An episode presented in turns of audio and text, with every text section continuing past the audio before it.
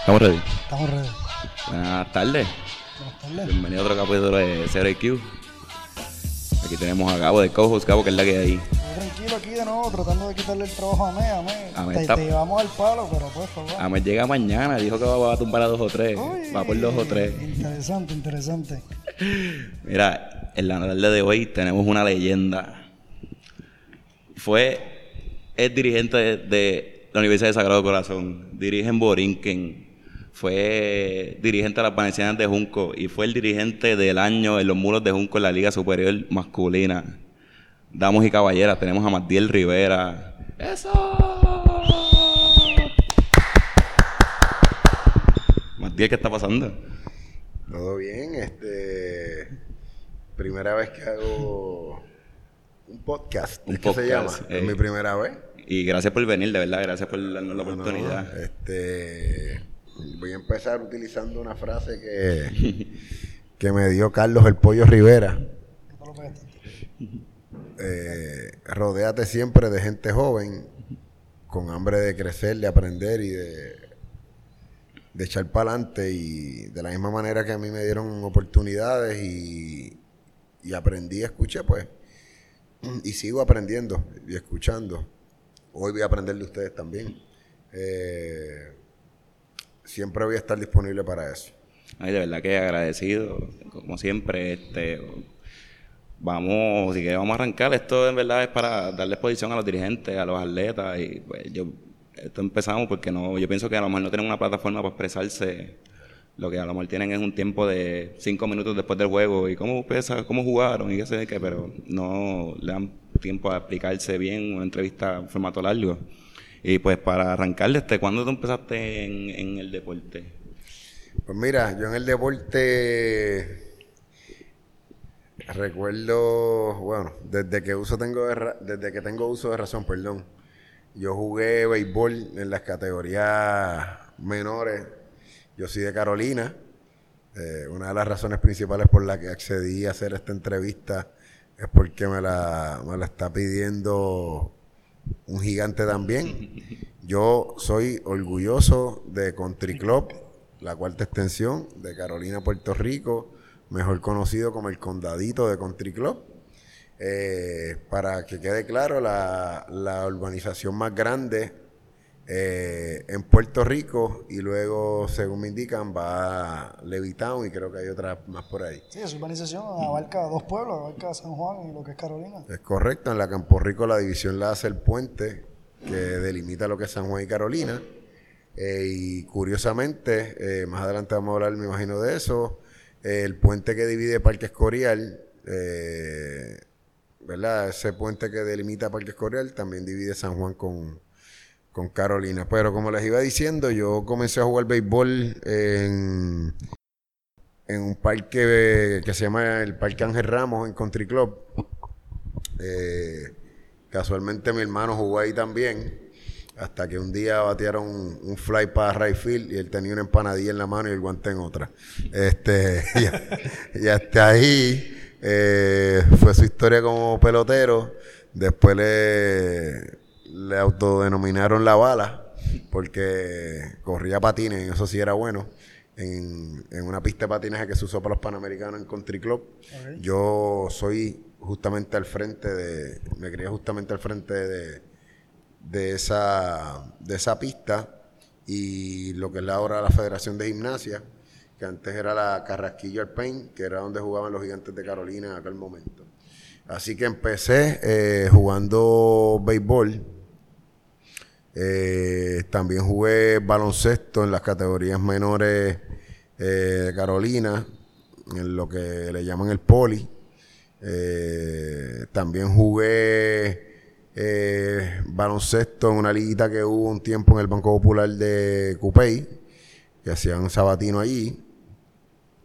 Pero donde mayor participación tuve fue en el Colegio Nuestra Señora de Lourdes, que es bien importante para mí en mi desarrollo como ser humano, como profesional, porque estuve desde prácticamente kinder, porque en la iglesia Santa Bernardita de Country Club había un kinder eh, que era básicamente el preámbulo para llegar a primer grado al Colegio Nuestra Señora de Lourdes.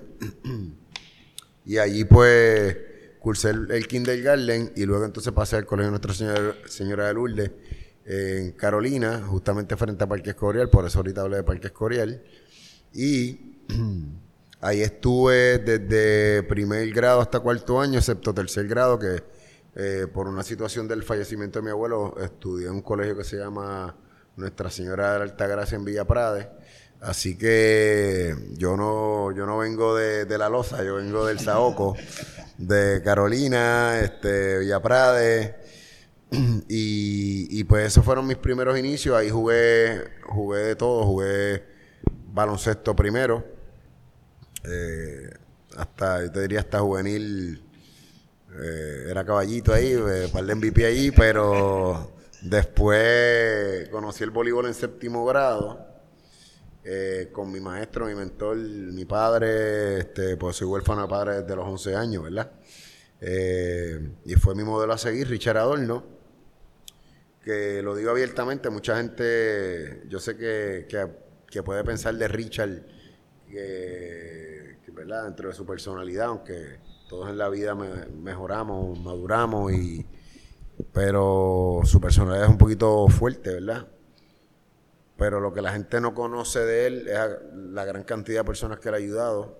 Eh, yo soy un ejemplo de eso. Yo me acuerdo que no quiero saltar pasos, ¿verdad? Pero en mi desarrollo como, como entrenador, él fue pieza fundamental. Este, así que, pero como la pregunta fue cuando empecé a jugar, pues esos fueron mis primeros inicios. Jugué voleibol, jugué baloncesto, jugué softball, lancé la bala, este, ¿qué más? Hacerte todo un poco. Allí hacíamos de todo, había que hacer. De hecho, me acuerdo que en décimo grado, eh, nosotros, el Colegio San Francisco, para aquel tiempo, estaba en el proceso de, de expandirse, te estoy hablando 93, 94, y nosotros éramos un grupo de chamacos que nos jugaba en clubes. Nosotros nos jugábamos en clubes, nosotros nos hicimos ahí en el colegio.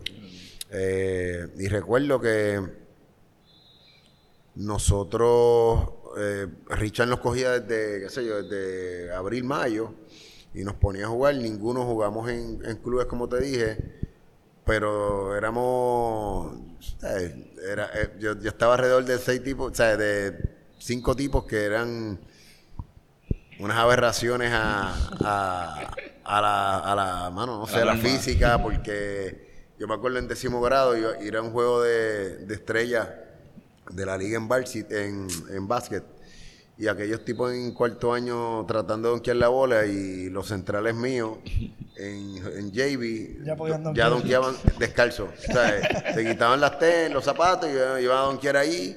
O sea, y yo tenía un chamo que se llama Guillermo Quiles, que el tipo estaba, o sea, estaba pasando pecho por encima de, de la malla.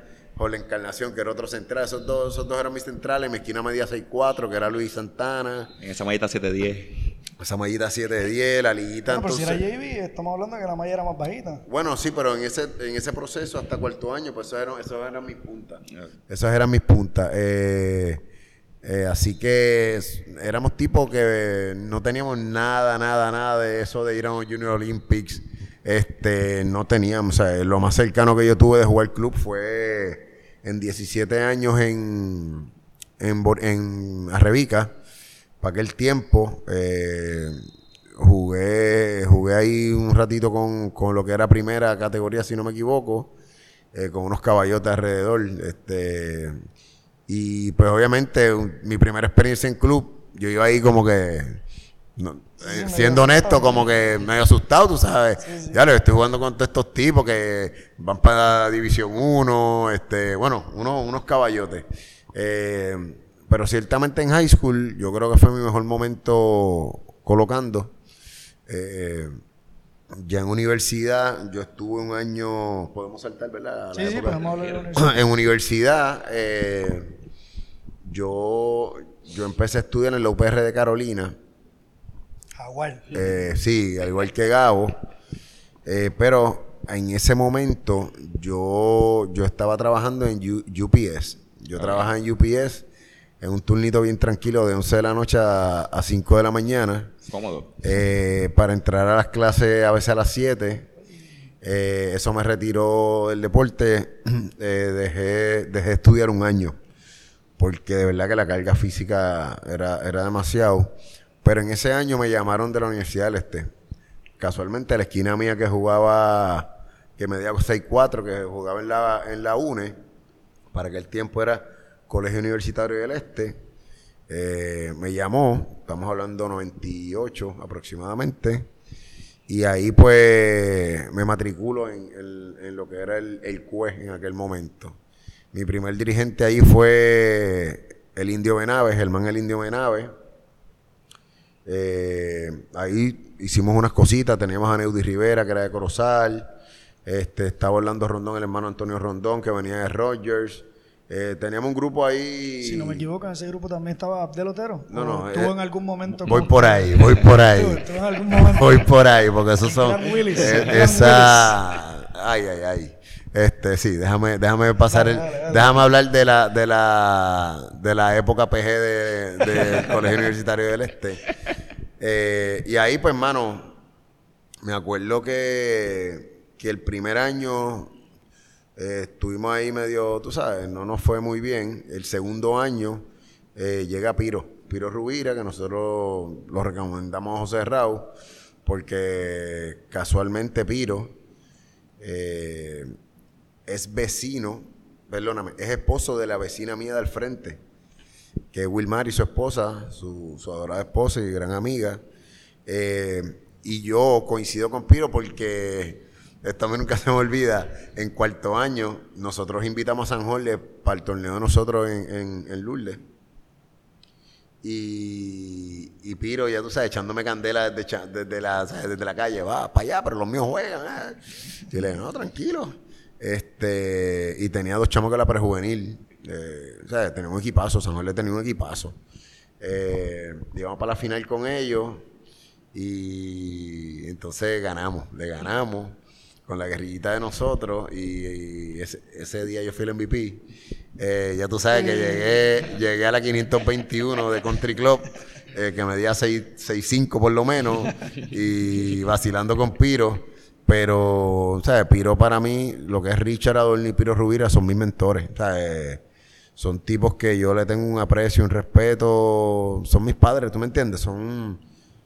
No, o sea, yo soy huérfano de padre y yo vi en esas dos personas, eh, eh, ¿verdad? El, el modelo a seguir, mano, porque Sí, son tipos, son tipos, por ejemplo, en el caso de Piro, la gente lo veía, de perdón, de Richard, la gente lo veía, un tipo ogro, tú sabes, hostil, pero, mano, un tipo infamiliar, un tipo que cuando yo necesitaba, él estaba ahí, Piro igual, ¿tú me entiendes? Eh, y en la universidad, en, el, en lo que era el CUE, yo salía de, de- de trabajar a las 5 de la mañana para entrar a clase a las 9 o 10. De ahí yo salía porque ya en el 98 yo empiezo a trabajar en el Colegio Nuestra Señora de Lourdes, que hablaremos de eso más adelante también, pero estoy combinándote un poquito de lo que fue eh, la universidad, para salir del colegio a entrenar, para volver a trabajar a las 11 de la noche. Tú sabes, yo no tenía vida y un momento dado, pues yo tuve que decidir qué yo quería hacer. Si quería seguir jugando eh, y coachando, porque ya estaba empezando ahí. Y yo dije, mira, mano, yo duré cuatro años. En el 2000 yo dejé, dejé todo lo que era mi trabajo, que era part-time, porque Richard me dijo, ¿qué tú vas a hacer? Te tienes que decidir. Y yo dije, mira, mano, yo no me veo cargando paquetes toda mi vida. A mí me apasiona. Yo te, se lo juro, esto no lo sabe nadie. Yo desde los 14, 15 años yo sabía lo que iba a hacer. Yo sabía lo que yo quería hacer. Desde los 14, 15. Yo, a mí no me interesaba jugar superior, a mí no me interesaba eh, jugué por Torre un año, a mí no me interesaba eso. Yo quería ser entrenador. ¿Y tú crees que se debe a eso? A que tuviste los mentores de Piro y... Sí, no hay duda. Sí, pero más allá de eso, ¿tú crees que hubo algún rasgo que tú reconociste a temprana edad? Porque está- estamos hablando de que estás diciendo que desde los 14, 15 años identificaste que querías ser entrenador. Mano, ¿Hubo algo como en ti como jugador que tú percibiste para decir yo puedo ser entrenador y puedo ser un educador dentro de este deporte? Pues mira, te, te soy honesto, yo, yo en los grupos siempre era el, el líder. No, o sea, el- a veces no era el capitán, pero siempre era el líder.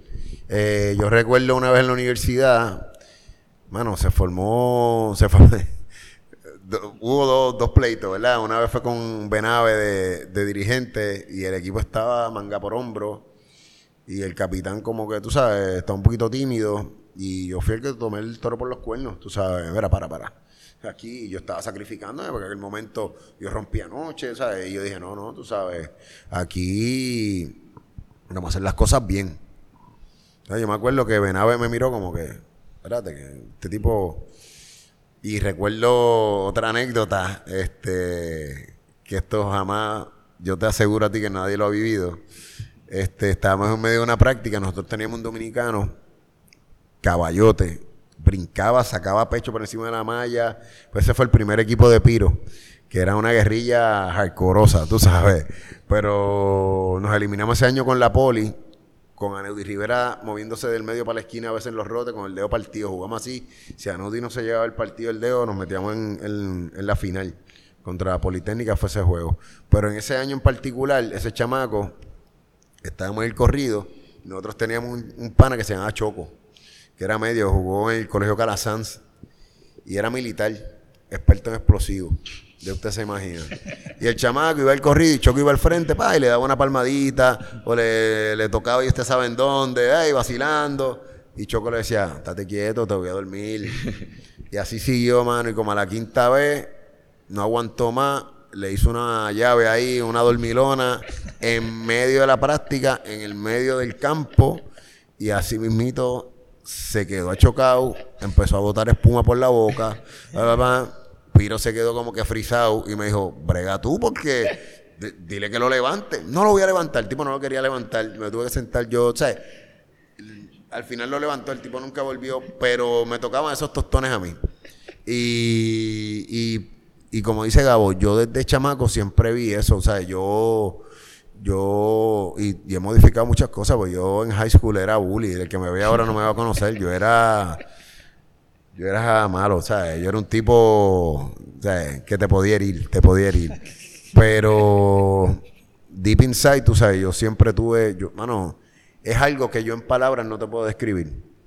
Es una pasión que yo no te puedo describir. Con palabras es, es una droga, brother, que que desde ese momento yo sabía, cuando yo, o sea, era algo de que yo tenía torneo un sábado y el viernes yo no podía dormir, mano, porque yo, era, era, era, era una ansiedad que yo no te puedo describir en palabras de llegar a la cancha. O sea, y me pasa también, o sea, con, con, los torneos.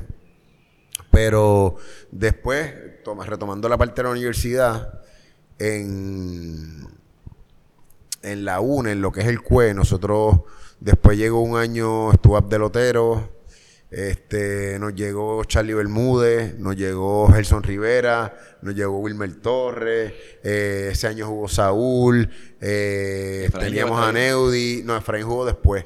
Eh, nos, nos, llegó Wilhelm Muscanen, que Wilhelm Muscanen es dirigente de los Leones de Ponce del baloncesto, y fue, un año fue esquina, otro año fue central.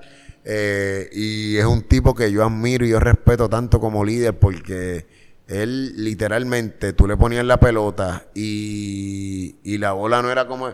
Él te cogía por la camisa y te decía, mira, cante, tú sabes que es una miel, eh, sube la... Pero era, era un líder positivo, o sea, él no te lo decía... Sí, de mala manera. No. Y ese año nosotros, recuerdo que le quitamos el invicto a la Politécnica, que ya cuatro años sin perder. Eh, jugamos jueves, le quitamos el invicto. Viernes nos estábamos montando a San Tomás a jugar. Eh, buenos, cuentos, era de, esa experiencia de San Tomás. Sí, He escuchado tres del profesor Rubira y del Willis Abdelotero. Eh, buenas historias, buenas historias que he escuchado. Ninguna que se pueda contar, pero buenas mm, historias. En este blog, en este, ¿cómo podcast, este no se puede contar. Pero recuerdo que la Odi en aquel momento tenía equipazo, ¿sabes? Ya te mencioné los nombres que nosotros teníamos. La UMED tenía a Jimmy Adorno, eh, tenía a Alex Falcón que jugaba, Jorge González, que era una leyenda en Calazán y en la Yupi, este, you name it, eh, Esteban Rodríguez, O sea, eh, la ODI estaba... Eh, sí, con grandes nombres. No, no, o sea, nosotros, y fíjate, a diferencia de otras universidades, nosotros teníamos los jugadores en ley, excepto Will Helmons, que era mayor. Pero ese fue el único caso que no tenía la edad de, de los demás equipos de la LAI. Eh, y nosotros quisimos jugar muchas veces con, el Colegio Mayagüez, nunca, nunca se dio, no sé por qué. Pero después el, otro año, no está Abdel, llega a Huaca. Eh, Saúl no está, eh, no recuerdo ahora mismo. Ah, sí, el difunto Rafi fue el libero. seguía Charlie. De verdad que. Muchos, muchos nombres. No, no, no, no, Y dos años invicto campeones. Este. Y eso, mano, eso es lo que yo le digo a los chamacos, eso no vuelve. Y ese último año fue la transición de lo que era el CUE hacia la UNE. El último juego nosotros lo jugamos con una camisa que decía UNE. Este, exacto, los pitirres. Cuando era el CUE, ¿qué, animal tenían? ¿Cuál era eh, eh pitirre, sí, pitirre. Eh, pero esa fue mi trayectoria. Jugué un añito por Torra. este, jugué en Ponce, si no me equivoco. Sí, Ponce. Este, y, y ya, ya en ese momento eh, yo estaba en la transición, que debería ser, me imagino, otra pregunta, mm. eh, a lo que era el coaching, que eh, no... Sí, sí, esa iba a ser la próxima pregunta. ¿Dónde surge esa primera oportunidad para dirigir? ¿Verdad? ¿Y, cómo surge el proceso de moverte entonces allá una faceta como entrenador? Pues mira, en el 1998, verano del 98, pues yo iba para mi tercer año a trabajar en UPS eh, yo voy a practicar, porque en el colegio donde nosotros estábamos, en Lourdes, siempre practicábamos en verano. Y iba a practicar allí, a botar el moho, qué sé yo. Y Richard me dice, mira, hay un curso de arbitraje, ¿te interesa? Y yo, mano, pues claro, yo voy para allá. Perdón. Y cojo el curso de arbitraje. Los que me evaluaron me dijeron que tenía bastante futuro también como árbitro. Eh, estuve varios años ahí, dos años, perdón, dos años como árbitro, hasta que un día fui a, arbitrar un juego en Pitirre, me acuerdo, con nenes de, nena, de ocho años, mano. Y vi algo que yo no, no podía entender, tú sabes, como unos papás le estaban gritando a las nenas del otro equipo, pero cosas, unas barbaridades. Y yo me senté en la tarima y yo dije que hasta que no se fueran, yo no iba a volver a pitar. Yo eh, tenía 20 años. Un, un juego de 8 años. Un, un, juego de 8 años. Y pues, hermano, se iba a formar un, motín porque yo me negaba a continuar el partido. Y ese día yo dije, yo no vuelvo a pitar. Eso fue en el 99. En el 98, después que cojo el curso, Richard me dice, mira, hay un equipo, hay posibilidad de que yo necesite un coach para los equipos mini juvenil. Y yo, mano, dale, claro, estoy ready. Y entonces... Estoy hablando todavía en el Colegio Lourdes, ¿no? En Lourdes. Esa fue mi primera oportunidad coachando. Y en ese año yo me ganaba 300 dólares mensuales por dirigir tres o cuatro equipos, si no me equivoco. Y mucha gente me decía loco. Este, yo me acuerdo yo tenía un carrito, pero yo lo pagaba con lo que me ganaba en UPS y haciendo un par de cositas. Y a mí no me importaba el dinero, mano. O sea, eh, es lo que yo le... Me gustaría que muchas personas entendieran. Eh, y, y, no porque esté aquí, lo tomo de ejemplo. Pues Gabo, por ejemplo, estuvo este año conmigo ayudándonos ahí en, en Junco. Eh, yo le abrí las puertas sin pensarlo y por amor al arte, ¿me entiendes? Pero es que hay cosas que el dinero no te va a pagar. Y, y yo veía eso, es más, yo veía eso como una dieta. De hecho, es dieta que yo usaba a veces hasta para pagarle a los nenes comida, porque tú sabes que en los torneos los nenes o tú sabes, hacía unas loqueras, unas aberraciones, pues montaba nenes para darle pon, que eso, eso ahora, eso es jamás permitido, ¿tú me entiendes? No, y ese torneo de los sábados, que está todo el día en la cancha, desde las 8 de la mañana, bajo la fila a 10 de la noche, comiendo empanadillas y refrescos. y, y, eso me formó a, mí, eh, y en el 98 empecé en Lourdes y en el 98, Piro me lleva a dirigir en Bucapla. Bucapla tenía voleibol y ese fue el último año que Bucapla tuvo, tuvo voleibol. Y Bucapla tenía unos coaches excelentes. Tenía Alejandro Román, estaba Piro, estaba Jan Class, Eh, estaba Papo, no, sé si es Papo García, se me, me escapa el nombre, el de Corozal. Eh, Papo Vázquez, perdóneme, discúlpame. Papo Vázquez, o sea, tenían equipo, o sea, equipazo. por lo que mencionaste, tenían grandes nombres como dirigentes. Grandes nombres. Y allí, pues, yo me ganaba 175 dólares por equipo. Eh, y yo, yo con una felicidad inmensa. Sí, un, ¿cómo se llama? Un momento... No, no, no, no, yo decía, eso para mí era un millón de dólares. Porque no era el dinero, era, la satisfacción de lo que estabas haciendo. Sí, mano, yo estoy coachando en un club alrededor de estos tipos. Y, eso, esa fue mi primera experiencia eh, coachando, coachando en colegio y coachando en clubes. ¿Y qué tú crees que, fuiste, que fue lo más que aprendiste de esa primera experiencia? Bueno, aprendía todos los días de... Bueno, para que sepan, yo salía de la universidad a veces a las 12 una de la, de la, de la tarde y todos los días yo me sentaba con Richard en lo que para mí uno de los tipos que más conoce de voleibol en este país. Ahora vive fuera, pero su conocimiento, ¿sabes? Y yo me sentaba y el, o sea, el tipo estaba a las horas que yo necesitara enseñándome. Sistemas ofensivos, sistemas defensivos, yo preguntando. Perdón, todos los días, este, todos los días yo, yo, yo me sentaba a, a ver cómo podíamos cómo yo podía aprender de, de una persona como esa. Eh, y en el caso de Piro, pues, mano, igual. Este. De Piro también aprendí mucho de la vida, de cómo. cómo comportarme y cómo tener el, el discernimiento de aprender quién es quién en este ambiente. Este. Así que ese primer año fue de mucho, de mucho aprendizaje. Eh, ese fue mi último año. Ese fue mi último año como, como entrenador en Bucapla porque fue el último año de Bucapla. Así que esos fueron mis inicios. Esos fueron mis inicios. ¿Y cuándo empezaron a aparecer más oportunidades a ti como dirigente de Bucapla? Pues mira, de ahí una mamá de un nene que yo dirigí en Bucapla me hace una oferta y me dice, mira, están buscando coach en Fairview. Una liga que se llamaba o se llama, no sé, Boliview. Y ahí estuve como tres años. Ahí conocí grandes personas. Ahí me hice, me hice, tú sabes, fui cogiendo madera, tú sabes, me hice formando más en la parte de, de lo que eran los clubes. Eh, y luego, pues entonces paso aquí a lo que es Borinquen. Borinquen me hace una oferta porque es Pichi. No dice, gracias. No sé si sabe quién es Pichi Rodríguez. Sí, el de la, tienda. El de Señor Sport. Eh, Pichi Rodríguez se crió conmigo. Somos del mismo barrio. Y él es una institución aquí en Borinquen. ¿Y todavía sigue aquí? Sí. Sí. Y, y Pichi eh, ve que yo empiezo a desarrollarme y me hace una oferta. Yo iba a Borinquen Coquí gracias a Pichi. Eh, aquí en Borinquen, mi primer año estuve con unos grupos de, desarrollo.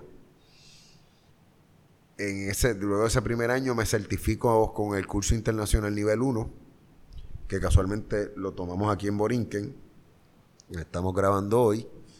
Eh, y Pichi era el director de la categoría de 12 años. Lo suben a dirigir la categoría de 14 y es ahí cuando yo tomo en Borinque en la categoría de 12 años.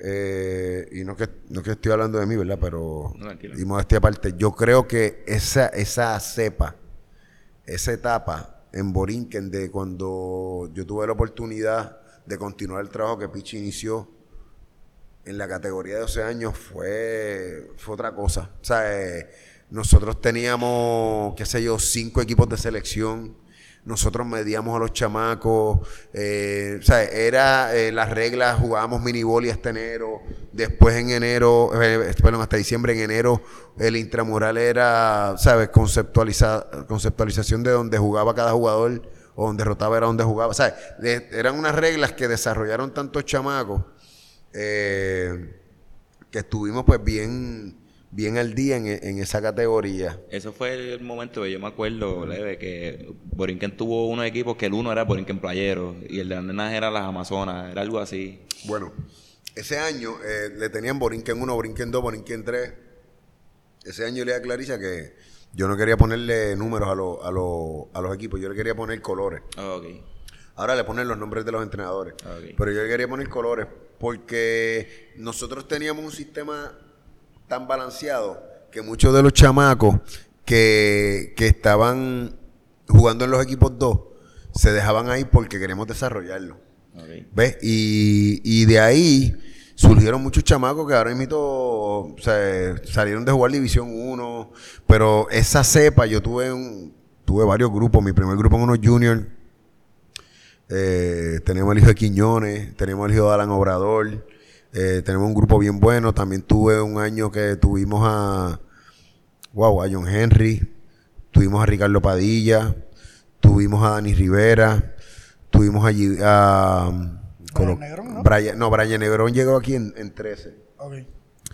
Eh, pero fue bien curioso porque nosotros no, no perdimos un torneo en Puerto Rico.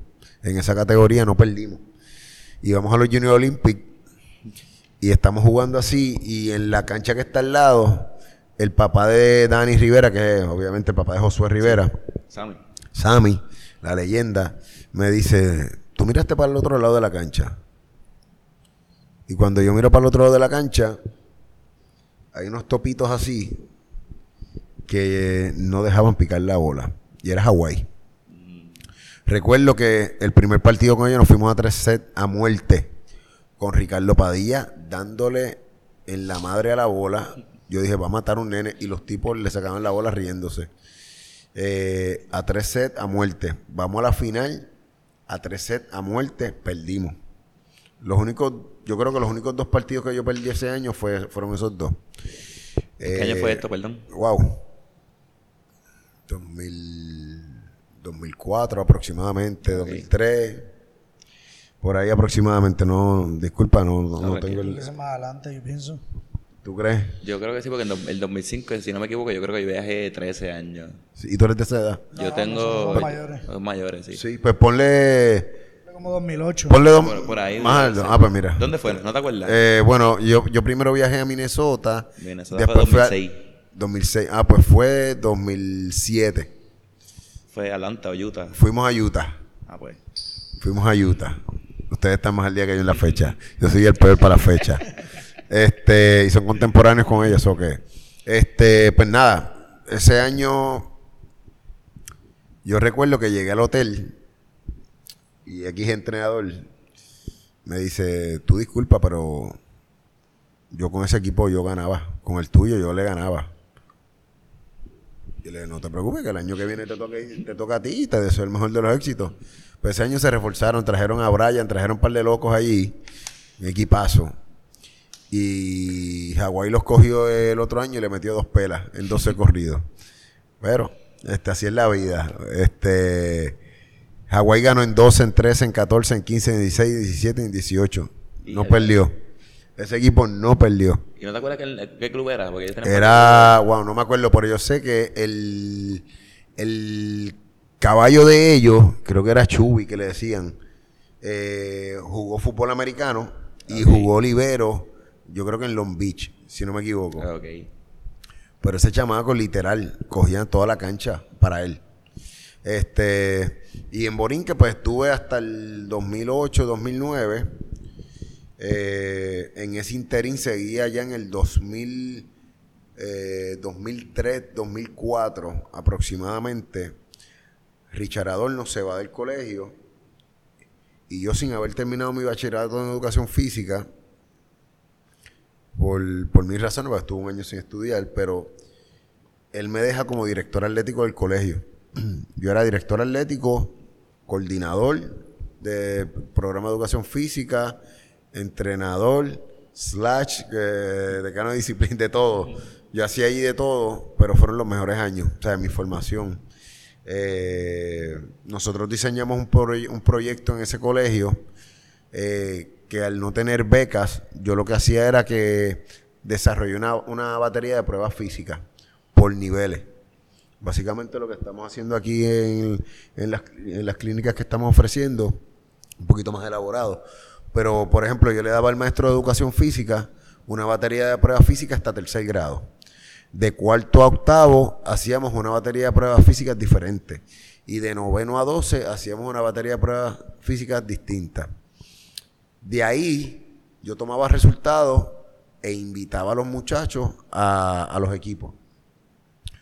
Eh, obviamente yo, yo del boli, las pruebas ahí las, las hacía dirigidas al voleibol. En primer grado, yo saqué de un salón de clase a un muchacho que se llama Gabriel García, eh, opuesto de BYU. Y eso mucha gente no lo sabe, ¿verdad? Porque se acuerdan de San Francisco y de, su desarrollo, pero él estudió muchos años en Lourdes hasta noveno o décimo grado. Y yo saqué ese muchacho, a esos muchachos de, ese salón, hicimos equipos de mini -boli. Hicimos unas categorías infantiles, que jugamos infantiles, pero el primer torneo de mini -boli que se hizo de escuelas, de escuela, de colegio, eh, lo hicimos en Lourdes, este servidor, y yo era loco, o sea, yo mandé a hacer unos tubos, que era una tola de un cuarto, con un tubo, con una ruedita que tú las movías y, compré unas mallitas en, a X tiendas, eh, mallas de 20 pesos. Y compré, no, no compré, me regalaron drones de basura porque teníamos un papá que tenía una compañía de limpieza. Y, mano, montamos cuatro canchitas dentro del auditorio, en aquel tiempo era un auditorio. Y jugamos el primer torneo de minibol en Puerto Rico. Yo creo que ha sido el único. No, ya no sé, yo no he visto que nadie más haya hecho eso. Nunca visto, y eso es innovador porque ¿quién, se espera que se inventen eso para desarrollar los niños?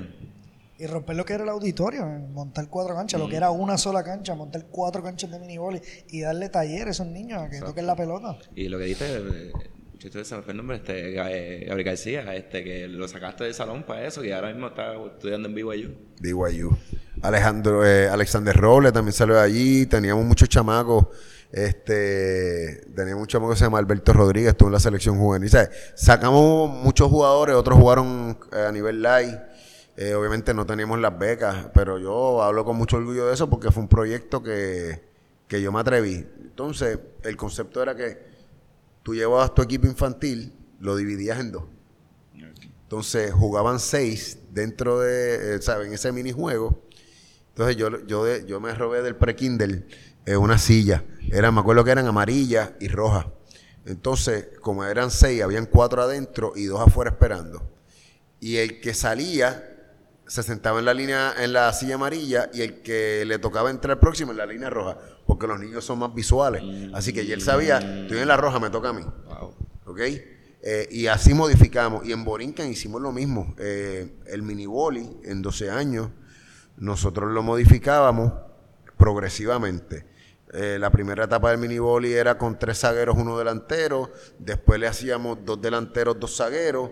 Hasta que poníamos tres delanteros y un zaguero, que todavía el sol lo y lo hago en superior, lo hago eh, a cualquier edad.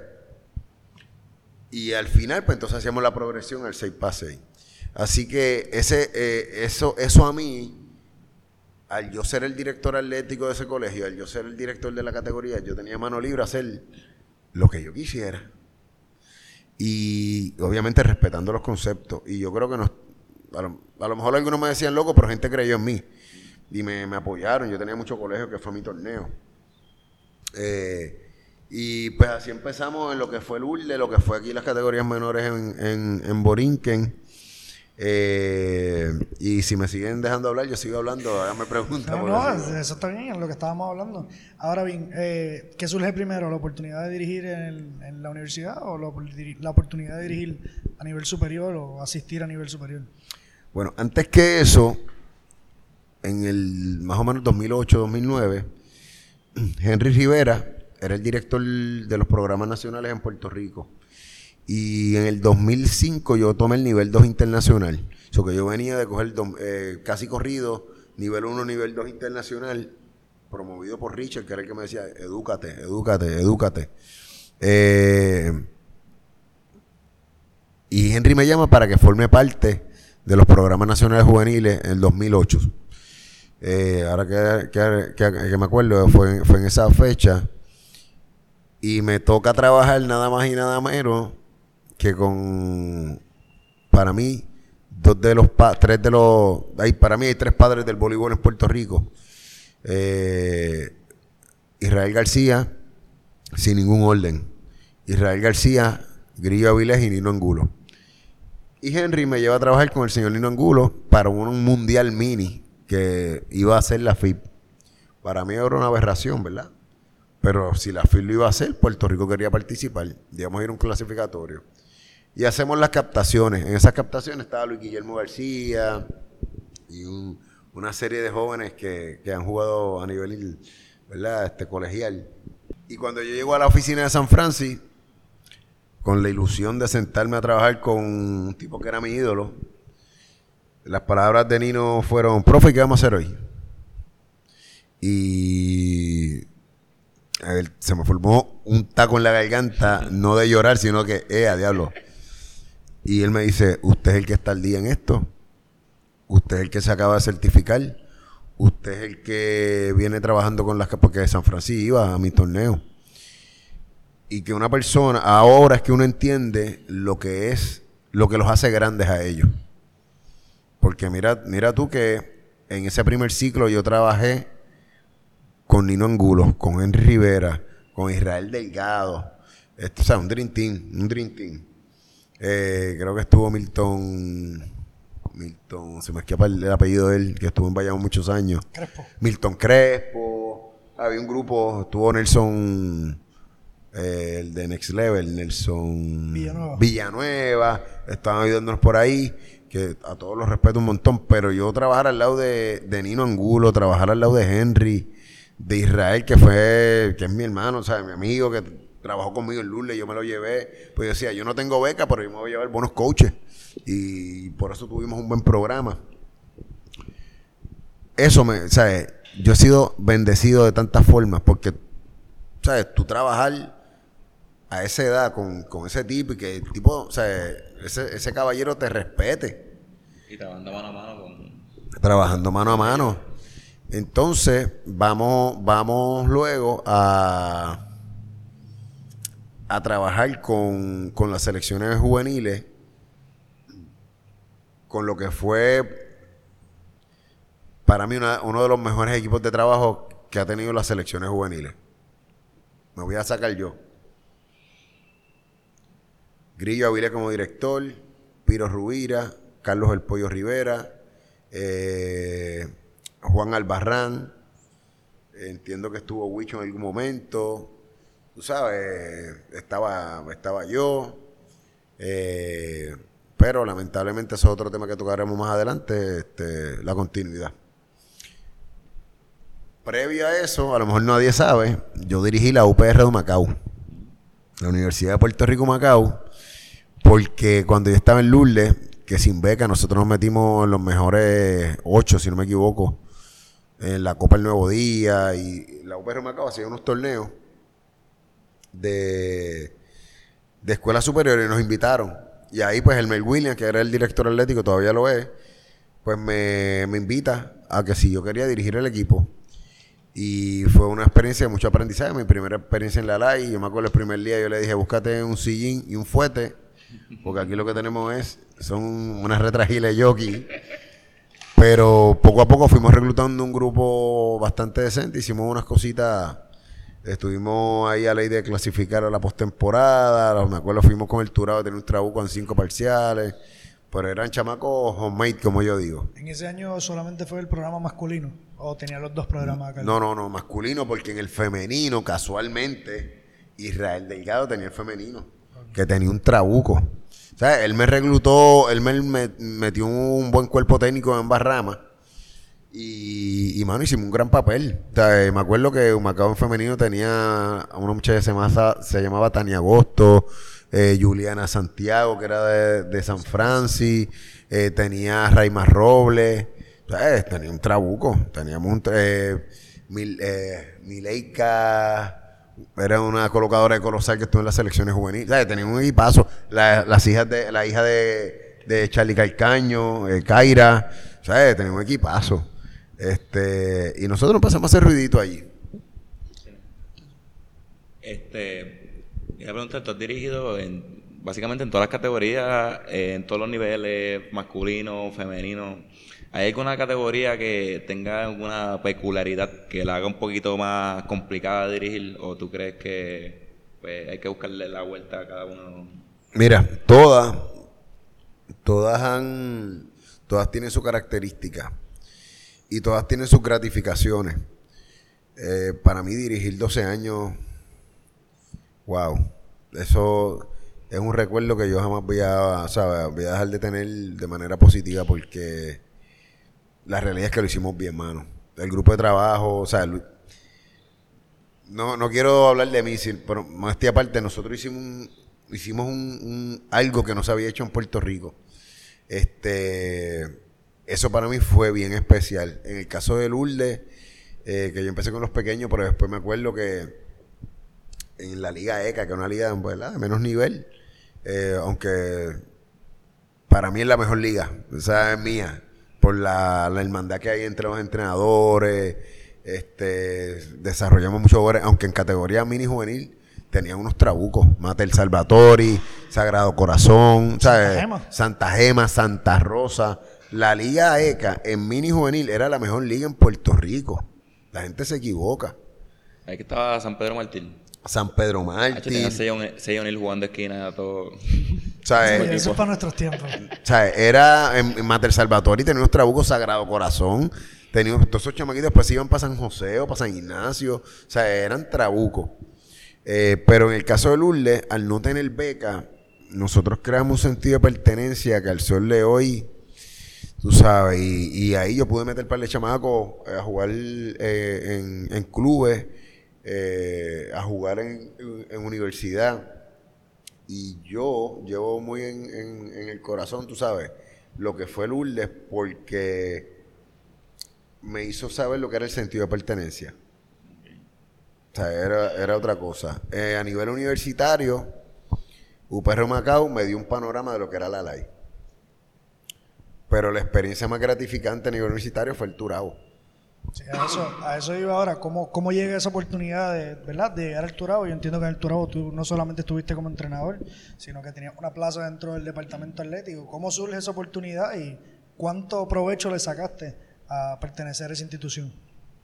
Mira, como para el 2012, yo, yo, yo fui director atlético de Lourdes, pero en ese, en ese trayecto fue que cerraron un montón de colegios mi directora, que la señora Rosana Vázquez, que es maestra ahora en Colegio Santa Gema de Inglés, la mejor.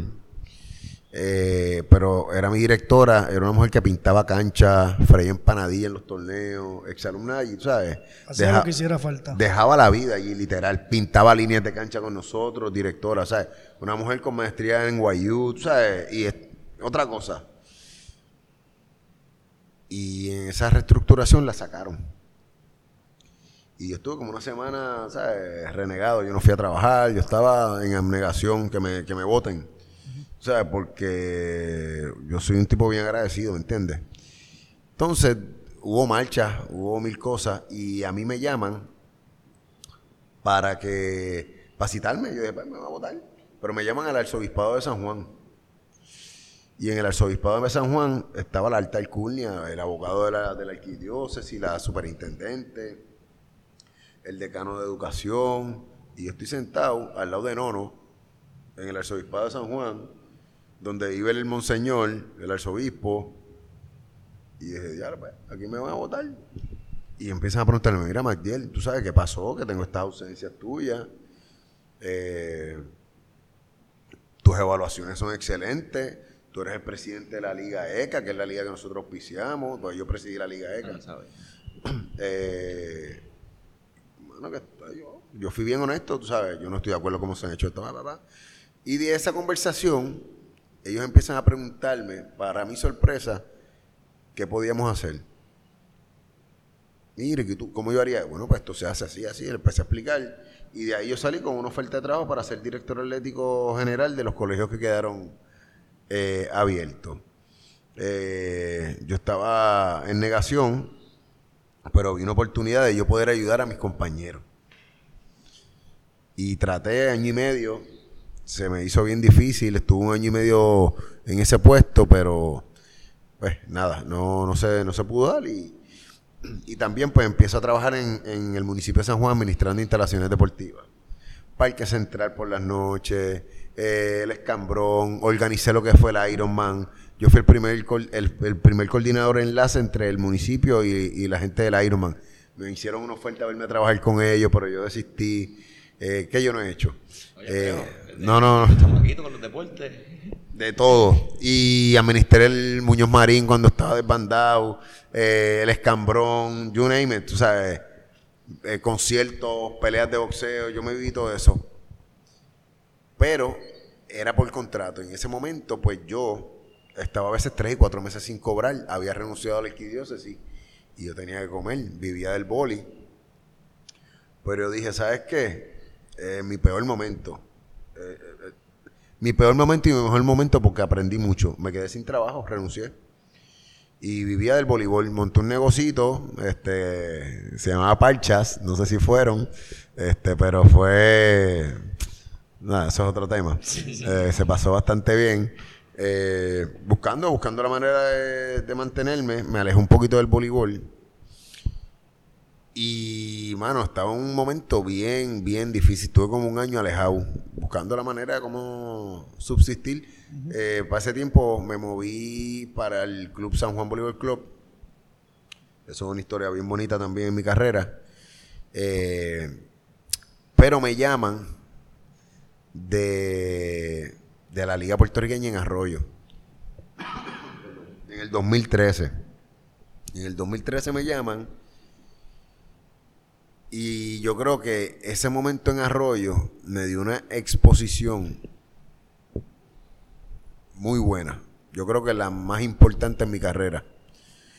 Porque tuve la oportunidad de trabajar con Pablo Guzmán, eh, que ya yo había trabajado un poco con él. Eh, trabajé ahí con, con Dimar López, trabajé ahí con Joel Otero, trabajé con Leo Aquino, trabajé con eh, Roberto Ortiz y trabajé con Juanmi Ruiz. Que para mí Juanmi, aparte de que lo considero mi amigo, mi hermano, eh, respetó mucho mi trabajo y lo valoró. Y me abrió muchas puertas en ese proceso. Eh, así que de, de trabajar en, en Arroyo, se me abre también eh, una puerta a la misma vez en la Universidad del Turabo. Que quien me recomienda es Jerry de Jesús, que trabajó conmigo, hemos, o sea, nos conocemos del voleibol, trabajamos juntos en un campamento que vino Hugh McCutcheon aquí, ¿sabes? compartimos. Y en aquel momento recuerdo que una opción era Ozzy y la otra opción era yo. Pero Ozzy, por alguna razón, como que se descartó la opción de él y yo entro a trabajar el Turabo. Difícil al principio porque yo he modificado muchas cosas, yo no estaba fácil. Yo tuve que bregar con unos personajes allí y, pues, hermano, yo creo que en esa experiencia, gente que yo aprecio, que quiero un montón.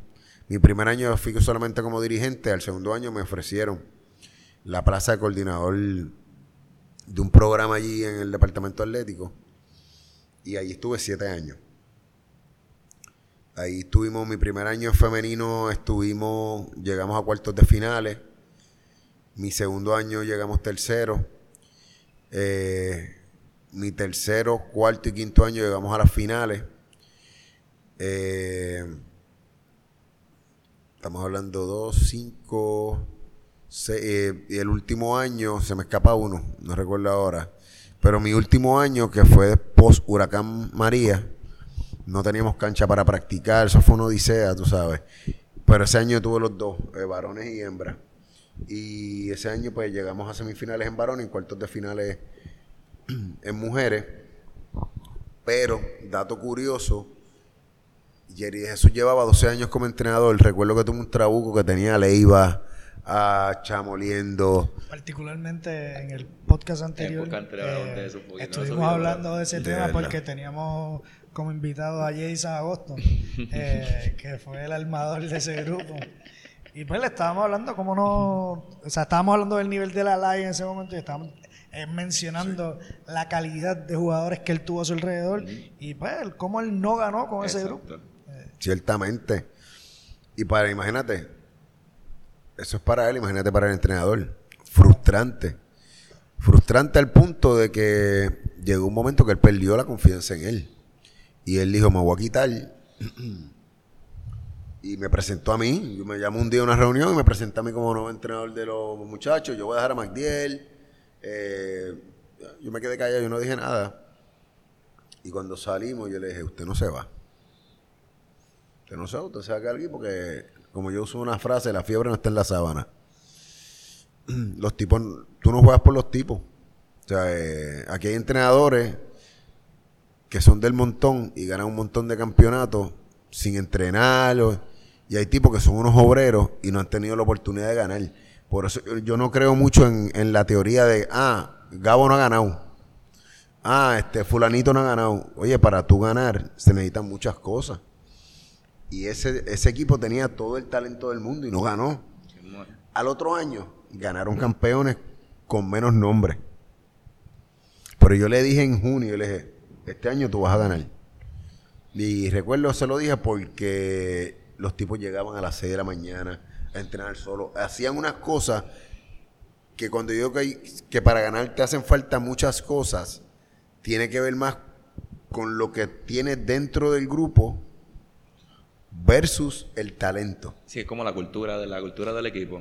Tú has dicho una palabra que Gabo que ha estado conmigo.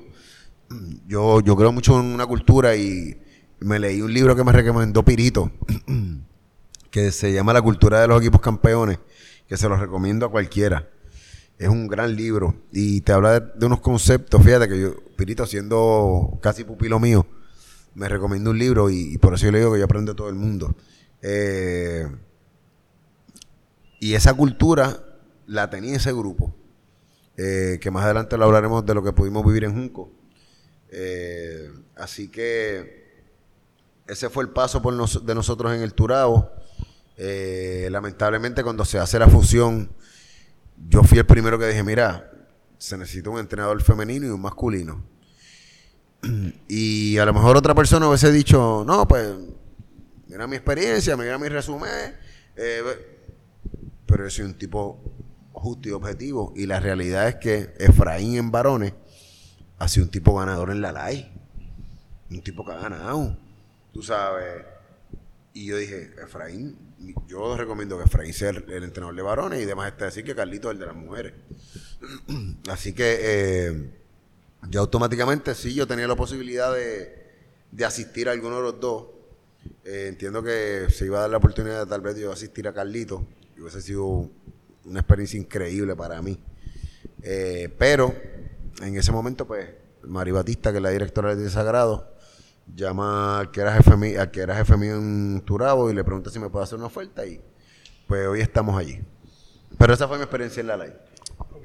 Entonces, de ahí, ¿verdad? ¿Cómo surge? Entiendo que la oportunidad en superior eh, surge entre medio de eso, de ese tiempo en el Turabo, no surge después. Eh, ¿Dónde fue esa primera experiencia? ¿Quién te da esa primera experiencia? ¿Y cómo fue? Pues mira, mi primera experiencia se da en ese proceso de yo estar en el Turao, iniciando, haber trabajado con el grupo que les dije de las selecciones nacionales de Grillo, Piro, Carlos, y me llama un día Carlos El Pollo Rivera,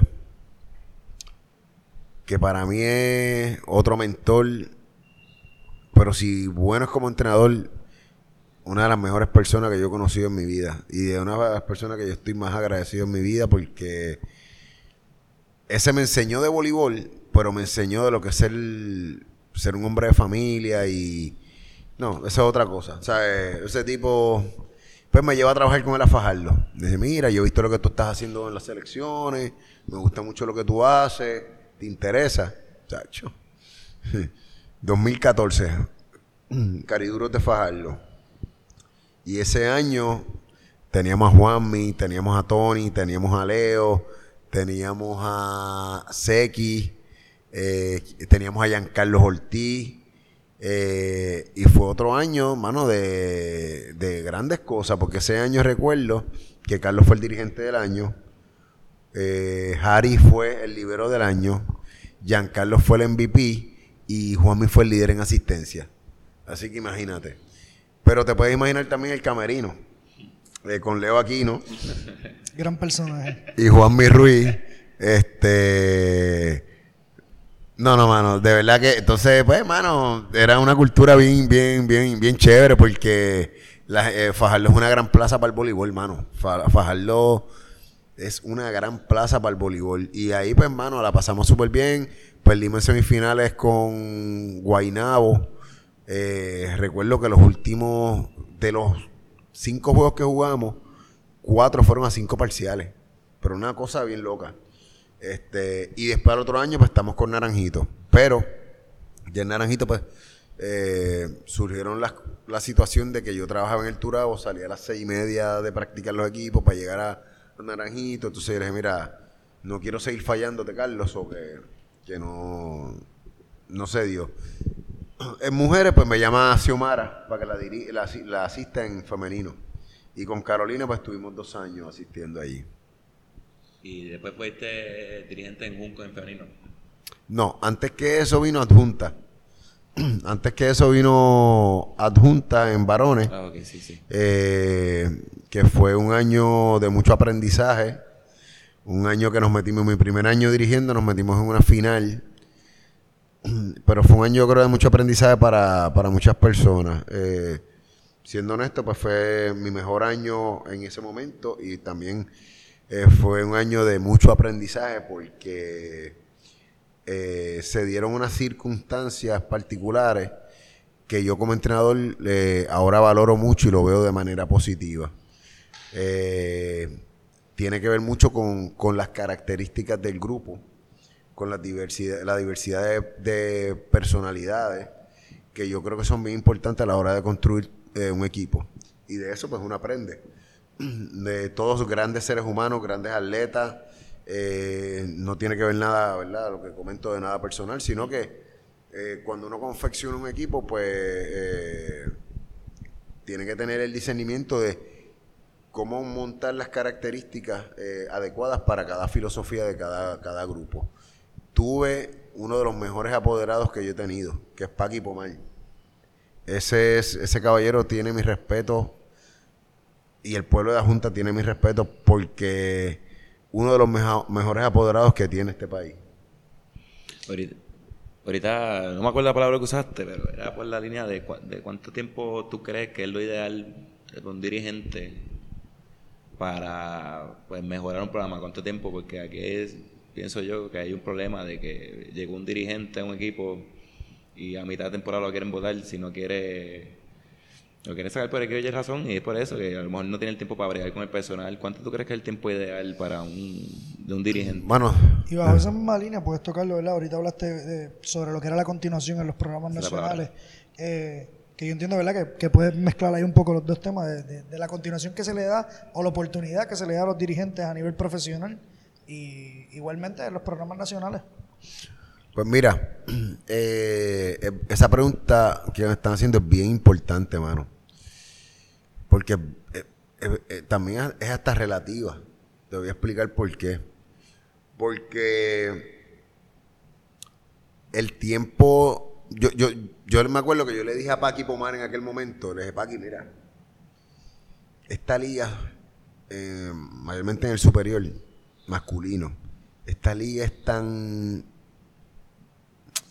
a ver qué palabra puedo utilizar. Eh, cambiante. Esta liga es tan eh, cambiante, por no utilizar la palabra tal vez inestable, no cuestión la liga, sino los equipos.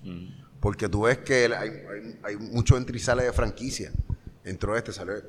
Entonces yo le digo, mira, Paqui, yo creo que nosotros no debemos pensar en confeccionar el grupo a largo plazo. Que pasó. Vamos a pensar en el ahora. No, porque vamos a coger este jugador para el futuro. Mira, en la liga de varones, tienes que pensar en el ahora. Y me pasó ahora en Junco. Eh, mira, tuvimos que tomar una decisión difícil eh, con cuestión de los turnos.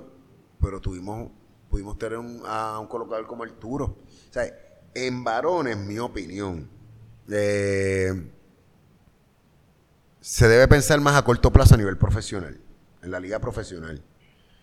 Y uso el ejemplo de Naranjito. Mm, Yo cuando empecé en Naranjito en el 2015, se trató de hacer un proyecto a largo plazo. El tiempo, mira, ha dado la razón que, que- que tú tienes que buscar las piezas precisas para ese momento en varones. Ya en mujeres hay, hay franquicias más estables. ¿ok? Eh, y ahorita me preguntaste de mi experiencia eh, como entrenador en Junco, que fue mi primera eh, dirigiendo mujeres.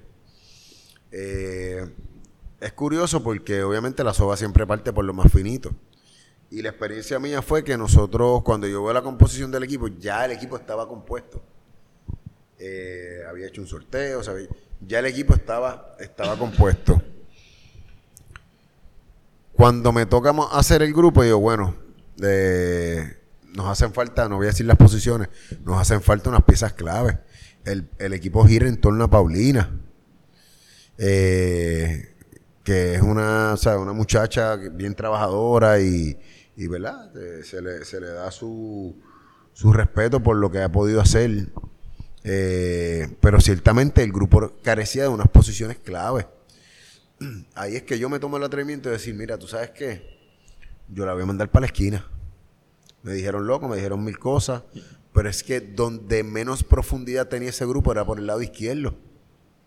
Yo por el lado derecho podía moverme, porque yo tenía a Jenselín, que no tuvo un buen inicio, un poquito inconsistente. Eso, eso laceró el grupo. Porque si Jenselín hubiese tenido un buen inicio, pues que después mejoró, ¿verdad? Eh, pues yo me quedaba un poquito más tranquilo porque ya venía de jugar la liga, la liga La Copa Federación. La Copa Federación y la barató. Y dije, pues hermano, yo me resuelvo el problema, la mando a ella para, para el opuesto, mando a Paulina para la esquina y nos quedamos bien estables ahí porque teníamos a Lindy y teníamos a Ibonesa. Y en la parte de la colocación, pues hermano, yo, yo básicamente las jugadoras las terminé de conseguir yo porque yo traje a Yelechka Vázquez, yo traje a la segunda colocadora que ya era Yamilet, conseguimos a la porrata que decidió jugar, traímos a Joelina Narváez, trajimos a, la libero, Kareli Otero, que, es la libero de, del UMED, traemos una tercera central que es Nidia Burgo. O sea, dentro del poco tiempo que teníamos, completamos con esa jugadora. Pero el juvenil superior lo pudimos confeccionar eh, y lo montamos prácticamente, ¿verdad? Este, Jerry y yo, que casualmente fue el equipo que llegó campeón. Y respondiendo a tu pregunta, ¿cuánto tiempo tú necesitas? Tú necesitas el tiempo suficiente para escoger el grupo de jugadoras que vaya primero dentro de tu filosofía y cultura de trabajo. Disciplina, característica, ética de trabajo. ¿Ok?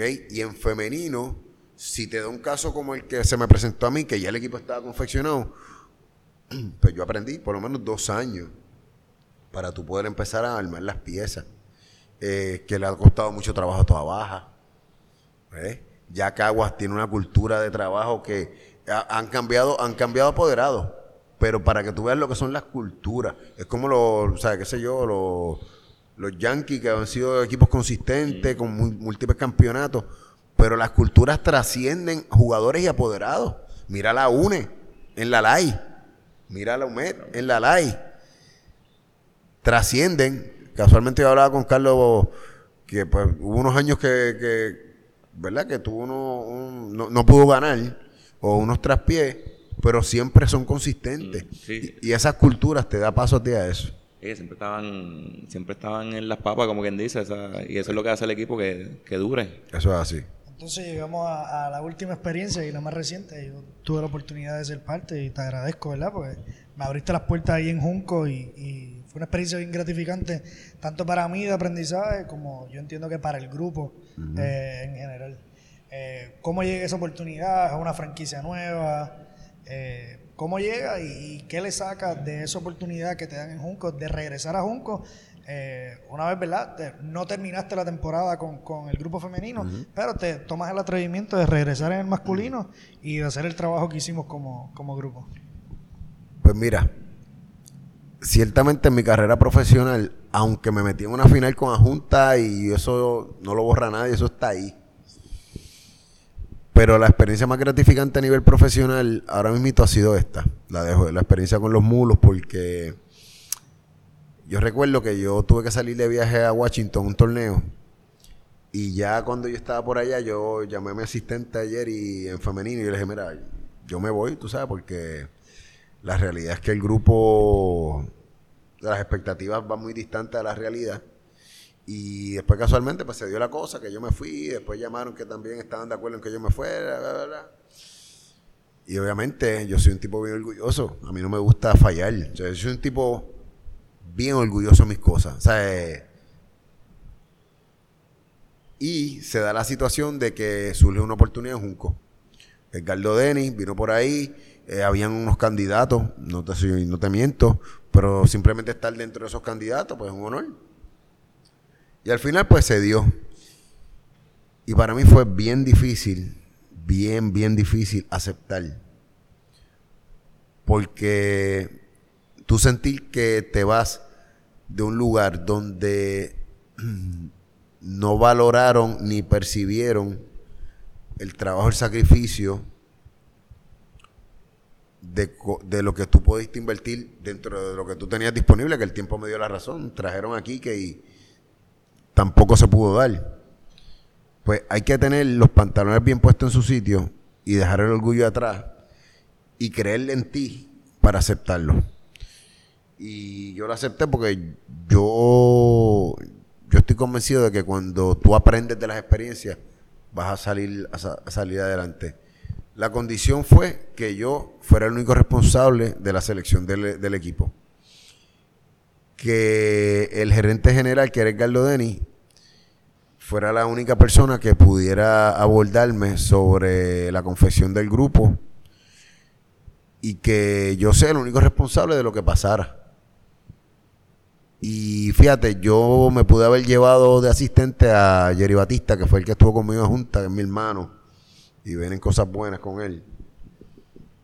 Pero yo decidí traerme a Jerry de Jesús conmigo porque se bebió la sangre conmigo en las mujeres. Y yo estaba seguro que nosotros lo íbamos a hacer bien. Y si se bebió la sangre conmigo y la pasó mal, ahora íbamos a disfrutar de eso. Y se está hablando con Gabo que esa temporada con el equipo Junco fuiste el dirigente del año, Pablo fue el jugador más valioso, Dimal fue el, el comeback, ¿cómo es español? el regreso, regreso. del año, Arturito fue el progreso del año, Mulero fue el libero del año y el apoderado fue el ejecutivo, el ejecutivo del año. Pues, hermano, ¿qué te puedo decir? Este, hubiera cambiado todos esos premios por meternos en la final. Yo te lo aseguro. Yo creo que no es excusa. Eh, las interrupciones de la selección nos maltrataron porque Mayagüez era un grupo de mucha fuerza. Eh, y la gente, yo, yo escuché muchas cosas de gente hablando sobre la condición de Arturo, que cuestionaban si estaba bien o mal. Arturo tuvo una fisura pequeña en su, en su ligamento lateral de la rodilla. Y Pablo no vino, ¿sabes? Vino machucado, como uno dice. El pacing del equipo no era muy bueno. Bueno, al, punto de que yo no pude practicar con mi colocador, qué sé yo, por dos semanas. Cuidado sin más. Digo, teníamos a Gabo que tiraba la pelotita ahí. caballo. El caballo. Este, pero, pero mano, sí, fue una experiencia bien gratificante. Eh, yo espero, ¿verdad? Que los mulos regresen, si cuentan conmigo, pues, ahí estaré porque hay que aprender algo. Eh, y lo que pasó con el femenino yo no lo tomo personal. Este es el pan nuestro de cada día. El entrenador vive de eso. Y como yo siempre digo, las derrotas son del entrenador, son mías. No son de nadie más. Yo asumo la responsabilidad siempre de lo que pase. Eh, pero como he dicho, todo es aprendizaje. Eh, eh, esa línea la tenía en una de mis preguntas, ¿verdad? Porque te he escuchado mucho repetirla. Pues. Estuve, fueron cuántos juegos de serie regular, fueron como 20 de serie regular y después de la postemporada, cuando estuvimos con Mayagüez, que nos fuimos a siete juegos. escuché esa frase muchas veces.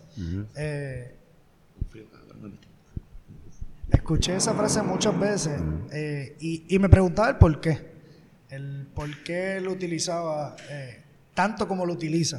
O sea, ¿por qué, qué te lleva a esa línea de pensamiento de que tú eres quien único carga con las derrotas? Bueno, primero porque es verdad. Porque el entrenador ante el ojo público, es quien carga con las derrotas.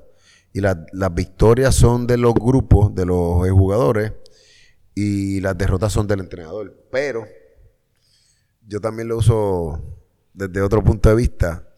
Es que cuando vamos al camerino, yo a veces me, pongo un poquito cranky. Si hay derrota, eh, yo asumo la responsabilidad. Pero hago la salvedad que cuando vayamos al entreno, les toca a ellos pagar. Esa es la, esa es la diferencia. Y no pagar de mala manera, sino que la derrota es mía, pero ahora a ustedes les toca pagarnos de manera, ¿verdad?, con su trabajo en los entrenos. Otra pregunta que tenía, ¿verdad? Y, lo, ha, lo hecho durante el podcast. Eh, tú acostumbras a utilizar muchos refranes eh, dentro de lo que haces y pues yo he tenido la oportunidad desde que estuve, los dos años que estuve afuera, que vine y te ayudé en uno de los campamentos que hiciste, eh, ahora en las clínicas que estamos trabajando, que las vamos a mencionar ya mismo, eh, y tanto, pues, ¿verdad? Como allá en los mulos de Junco. Y te he visto utilizar muchos refranes. Eh, ¿Por qué? Pues mira, Gabo, este, eso ha sido sin darme cuenta. Es que yo soy una persona que si yo leo una frase que, que para mí tenga mucho sentido, o que yo sé que le va a llegar al jugador, mano, yo la hago mía. Igual eh, la he leído o, la he escuchado de otros entrenadores. Por ejemplo, yo utilizo una frase en mis cursos cuando doy la charla eh, y, eh, tengo unos jugadores que aprecio mucho, eh, Abdel Otero y Juan Ruiz, que me, vacilan mucho con eso, que yo digo que no hay una verdad absoluta. Y es que yo puedo tener la manera de yo hacer las cosas, eso no quiere decir que está bien. Yo, le busco la lógica a las cosas. Otra frase me gusta, la de mente humilde. Tenemos que tener la mente humilde de, aprender. Yo aprendo de usted, yo aprendo de Gabo. Yo a veces salíamos de los juegos y Gabo iba conmigo y le decía, Gabo, ¿qué tú crees? ¿Qué tú opinas? No, Miguel, yo creo que, mano, yo, yo aprendo. Y, pero la cuestión de los refranes, mano, eso ha sido sin darme cuenta. Y yo me acuerdo que en el último juego, que tengo que aceptar que salí de ese juego bebiéndome las lágrimas y ha sido uno de los momentos más bonitos de mi carrera porque yo no me esperaba que todos esos jugadores fuera uno a uno hablándome de mí porque yo fui uno a uno hablando de ellos y recuerdo que Randy Ramírez pues levantó la mano y, pidió la palabra. Eh, y casualmente Randy me decía mira Matiel yo yo, yo he jugado para tipo, tú sabes, jugó para Javier, jugó para Grillo, jugó para... Pero que en la parte del speech, pues es algo que a mí me gusta eh, ser bien... O sea, el camerino es algo místico. Ahí se ganan o se pierden campeonatos. Esto es algo que yo no lo he contado, pero yo creo mucho en las vibras y yo creo mucho en, yo de ver una persona, yo, mano, yo tengo eso, tú sabes. Y yo me acuerdo que, lamentablemente, en ese último partido de la final de Junta, yo entré el camerino, ay, perdón, camerino, y era algo que yo no te podía ni explicar. O sea, yo dije, wow. Y le dije al asistente, aquí pasa, o sea, no sé. Y yo entraba a ese camerino, por ejemplo, en Junco, y era una cosa que yo no te puedo explicar. O sea, era una... Entonces, tú tener un tipo como Pablo, que es la persona más positiva que yo he conocido en, o sea, en mi vida. Eh, un tipo que, mano, la gente lo subestima, la gente a veces hasta le ha faltado el respeto, pero es un competidor tan incansable. Ese tipo nunca se queja, ese tipo no le duele nada nunca. puede estar barato y decir, siempre un poquito, pero estoy bien. Sea, de ahí uno saca refranes, hermano, de las experiencias de vida y y pues, hermano, un día escribo un libro, Gabo, quién sabe. un libro de refranes de Matías estaría increíble con todas las explicaciones. Sí, sí. Eh, mano, pues yo creo que llevamos como hora y veinte, pero para ir cerrando, eh, una pregunta bien peculiar que me hizo Ángel Rodríguez cuando me entrevistaron a mí. Eh, y era el, el, que yo le recomendaría a un dirigente joven o un dirigente que esté comenzando en esto eh, ¿verdad? ¿Qué yo le recomendaría para, que él pudiese progresar en su carrera? Yo creo que yo, yo también estaba esperando esa pregunta, porque yo creo que la razón por la que ustedes me tienen aquí es por eso. Mira, eh, Para que sepas, antes de que me des tu contestación, mi, mi contestación, ¿verdad? Eh, fue que, que eran dos palabras y una de ellas era educarse. Eh, yo creo que eso es algo que tú y yo hemos discutido en muchas ocasiones. Eh, ¿Verdad? Una de mis primeras conversaciones contigo fue preguntándote sobre el curso eh, Internacional 1 y la otra pregunta, digo, la otra palabra que yo utilicé en ese momento fue atreverse. Y, y se refería a atreverse a, a hacer las cosas, atreverse a, por ejemplo, a escribirle. A escribirle a un dirigente que usted quiere ir solamente a ver las prácticas, atreverse a preguntar, porque otro de los refranes que uso Andiel es cuál, que el que no hay preguntas tontas, hay tontos que no preguntan. Eso es así. Eso lo patentizamos hace tiempito también. Eso ya era así. Pues mira, Gabo, este, yo, yo, y yo sé que a lo mejor tomé un poquito de tiempo, pero yo creo que lo primero es preguntarte si tú realmente respetas el trabajo de entrenador. Uno. Dos. Preguntarte a ti mismo si eso es lo que tú quieres hacer el resto de tu vida. Porque eso te tiene que apasionar. Para tú ser entrenador te tiene que apasionar. Y es sacrificado. Hay, hay matrimonios que se han roto. Hay padres que han, han dejado de ver a sus hijos por mucho tiempo. Esto es una profesión ingrata y sacrificada pero con muchas satisfacciones intangibles. Y eso es lo primero que ustedes tienen que ver. Esto a mí me apasiona. Yo me levanto todos los días. Yo nunca he trabajado. Yo llevo 21 años sin trabajar. Yo trabajo en mi, otra, en mi otro empleo haciendo, haciendo cosas, ¿verdad? Eh, clericales en el sentido de, de la oficina. O cuando fui maestro. Yo llevo 21 años sin trabajar, papá. A mí me apasiona educarte. Educarte.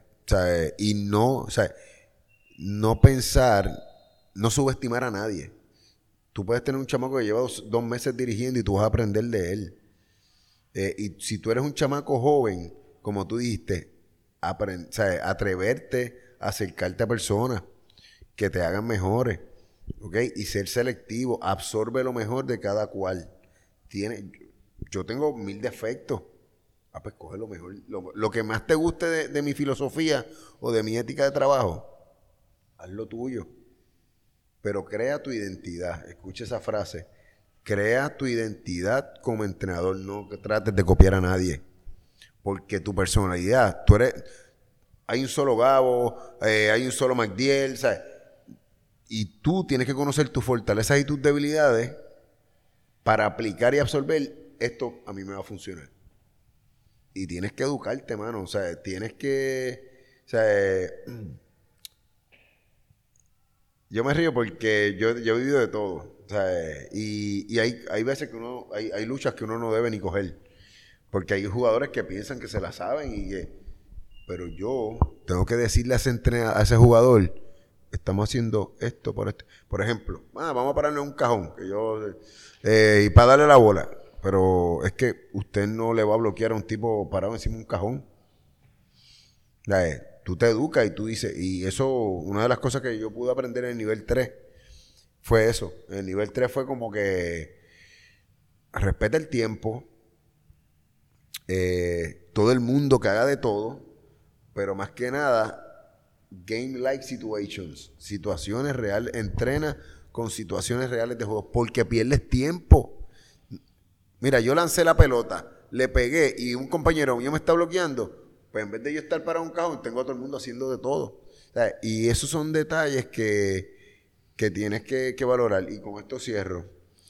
Eh, la ética de trabajo. En 21 años, yo me he sentado dos veces en una práctica.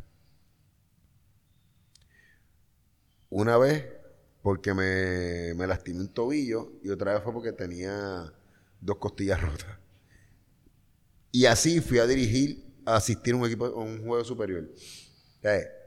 Tu ética de trabajo es lo que te va a hacer grande, no improvisar. No puedes llegar a las prácticas ¿qué voy a hacer hoy? Ah, mira, yo siempre, Gabo sabe, yo siempre tengo una hoja. Ah, y usted hace la hoja que usted le salga del forro. Prepare la que sea útil para usted.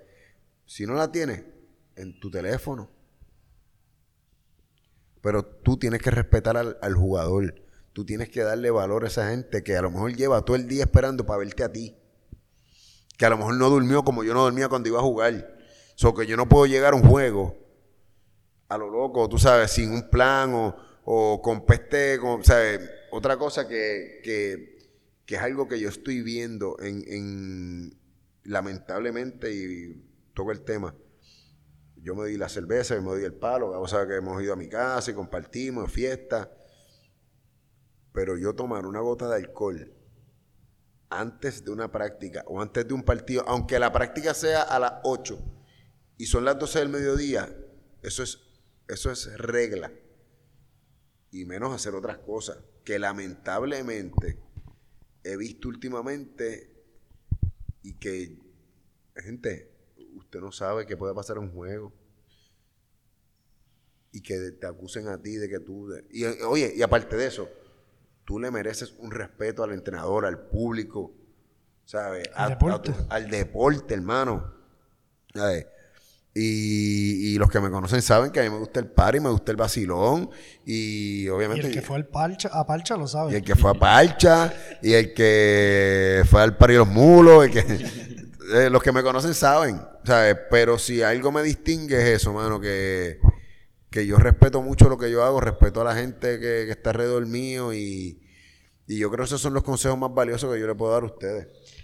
Hermano, para hacer el último tema, y porque es pertinente de lo que estamos haciendo ahora mismo, háblanos un poquito del, del, del, programa que quieres crear y el concepto que quieres crear con Deep Skills Volleyball. Pues mira, eh, Deep Skills Volleyball, la realidad es que ya yo llevo un tiempo eh, preparándome a lo que va a ser mi futuro. Yo creo que estoy en un momento bien bonito en mi carrera, yo creo que se me han abierto muchas puertas pero dos cosas. Yo quiero prepararme. Eh, yo, yo, yo, digo que el voleibol superior eh, siempre va a estar por ahí. Eh, pero quiero, quiero prepararme a unos proyectos que quiero desarrollar en el futuro que tiene que ver con devolver lo que, lo que a mí me trajo hasta aquí. Tiene que ver con la juventud. A mí Piro Rubira hace un año me recomendó una nena, una libero y le dijo a la mamá que se fuera conmigo eh, en mi equipo.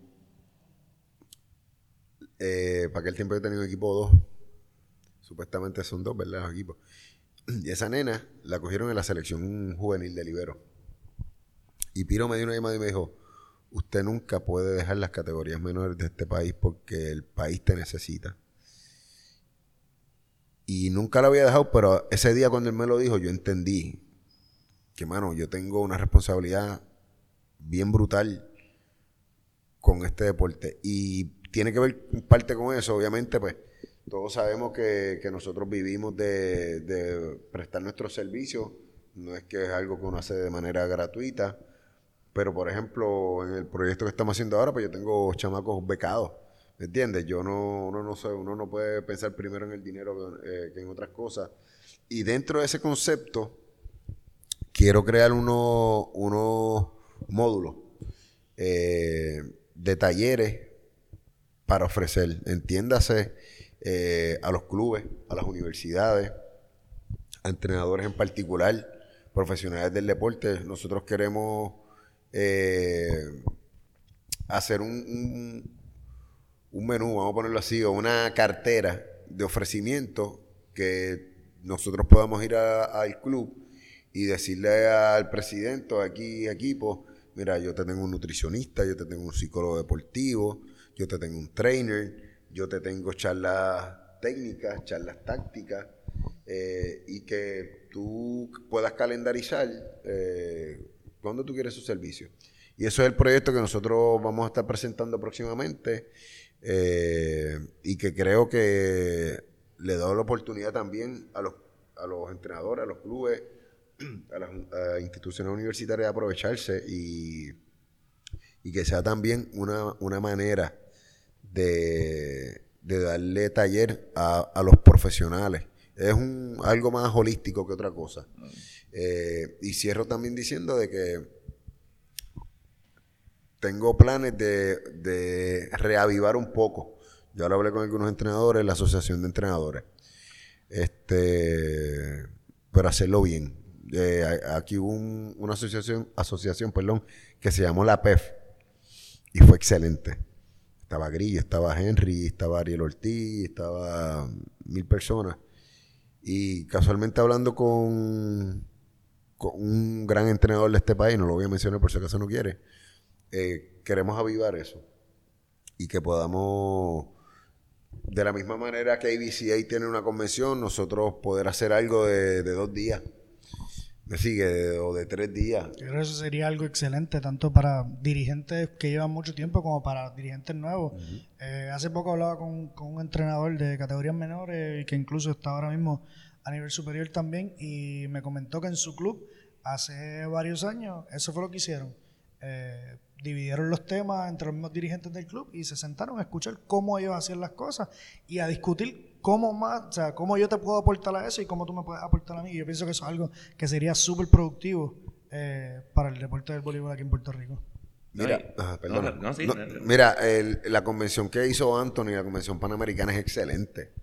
Mano, excelente. Allí fue donde tuve la conversación con ese entrenador y yo fui parte de, de la convención este año nuevamente. Pues el año pasado tuve el privilegio de dar una charla. Eh, yo me alegro un montón por Anthony, que es del barrio también, es de Country Club. Este, y eso me parece formidable, pero concentrando un poco más en lo que son las charlas de para entrenadores de voleibol, eh, no estaría mal sacar un weekend. Eh, perdóname, sacar un weekend y, y tener conversatorio tener conversatorio. Eh, aquí hay tanto entrenador con tanto potencial. Yo miro ahora los, los coaches de baloncesto están yendo a México a escuchar, que eso es una pluma, abrieron una pluma. Si aquí hubiera una liga, eh, qué sé yo, en México de voleibol, los entrenadores de aquí también estuvieran entrenando allá, porque aquí hay unos caballotes, tú sabes. Mira, mano, y en femenino yo cojo a, a, Carlitos Núñez. Mira, Carlos. Carlos es un tipo que donde ha estado ha ganado. Este, tú coges a David Alemán, el más exitoso. sea, eh, no tenemos, no tenemos que mirar para el lado. No tenemos que mirar para el lado. Hoy, casualmente, yo llevo un tiempo hablando de los ángulos de recibo, de los ángulos de recibo. No fue hasta que sacaron los otros días, Karsh Girali. Un video, ah, pues ahora está bien. o sea, eh, este, y no, no estoy diciendo porque sea yo. Tenemos que creer en lo que nosotros tenemos. Eh, eh, creer en la gente joven, en los entrenadores jóvenes. Yo necesito hacer un llamado por este medio a que los entrenadores jóvenes se comprometan a continuar el legado de personas como Israel, como Grillo, como Nino. Este, en algún momento, ¿verdad? Estaremos por ahí tratando de dejar un legado similar. Jamás en la vida eh, comparándonos con, con esas leyendas, pero que ya nosotros estamos en la mitad del camino. Necesitamos que empezar a sembrar esa semilla para que el voleibol siga de haciéndose de la manera correcta. Este, y a mucha gente, lamentablemente, y yo espero cerrar con esto. Este es un tema que, que- que también menciono. Hay mucho coach de, de montar equipo. Hay mucho entrenador de... Yo soy un coach ganador porque monté este equipo, porque me traje este nene de aquí, porque me traje este nene, este- traje este nene de acá, pero jamás le enseñé cómo poner las manos, cómo poner la plataforma, y, y yo lo respeto, pero como dicen en el barrio, no nos van a meter las cabras. Necesitamos sacar chamacos que sean entrenadores que trabajen la base, el fundamento.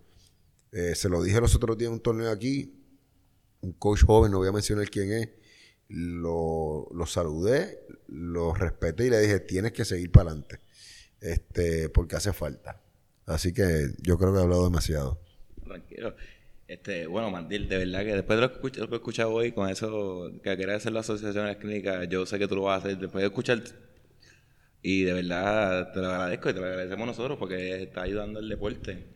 Y quiero agradecerte por, por haber venido a la entrevista, de verdad, he aprendido un montón y si alguien te quiere conseguir, preguntarte a las clínicas o algo, ¿tienes dónde, este, dónde te pueden conseguir? Sí, mira, eh, se pueden comunicar conmigo al 787-922-2442 o por correo electrónico a voleimac, v o -L, l e y m a c arroba life, l i v -E, voleimac arroba life.com. Este, y ah, nos vamos, este, no tienen más nada. Sí, no, las redes sociales, Cero IQ Pueden buscar en todas las redes sociales. Cero IQ Media en cualquier lado. Hag hagamos con esto, Magdiel, ponme el perreo. Da.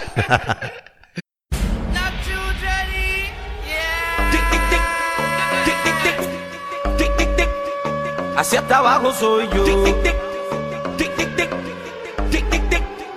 Hacia abajo soy yo. Uno. Sí, sí, DJ Eliel en la casa. Tírale. La noche está un pili. Yo te quiero ni una buena disco. La música un buen DJ. Que pongo una del country, una Yandel y Wisin. Una tengo calde, también una Davy. La noche está pa' whippy. Fuma creepy. Mientras te la subo tú de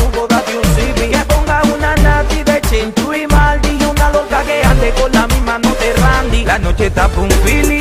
Yo te quiero ni una buena disco, la música un buen DJ. Que pongo una del Cangri, una Yaneli Wisin, una de Calde, también una de Ivy. La noche tapa Whip.